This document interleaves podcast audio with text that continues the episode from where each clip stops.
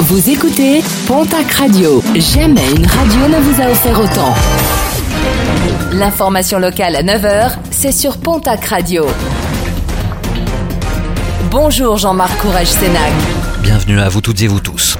Un jeune homme de 24 ans placé hier en garde à vue dans le cadre de l'enquête sur le décès du jeune Julien, 19 ans, le 29 janvier dernier à AD. La procureure de Tarbes a confirmé que le décès était bel et bien lié à une fracture crânienne consécutive à une bagarre. Une bagarre survenue quartier de l'Arsenal à Tarbes quelques heures avant le décès. L'individu a été placé en garde à vue pour violence ayant entraîné la mort sans intention de la donner.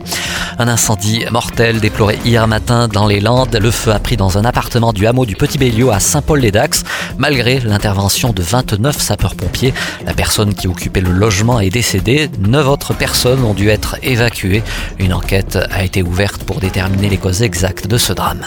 Mobilisation encore très importante hier dans la région pour le troisième round contre la réforme des retraites. Une mobilisation moindre que celle du 31 janvier dernier, mais qui reste tout de même très importante. Selon les chiffres des syndicats et de la police, entre 5800 et 10 000 personnes dans les rues de Tarbes, entre 7 000 et 11 000 personnes à Pau, entre 3 et 4 000 personnes à Mont-de-Marsan. Nouvel appel à manifester. Ce sera ce samedi avec de nouveaux rassemblements. Et en parallèle de ces manifestations, les électriciens et gaziers de Béarn et Bigorre ont mené plusieurs opérations Robin des Bois hier.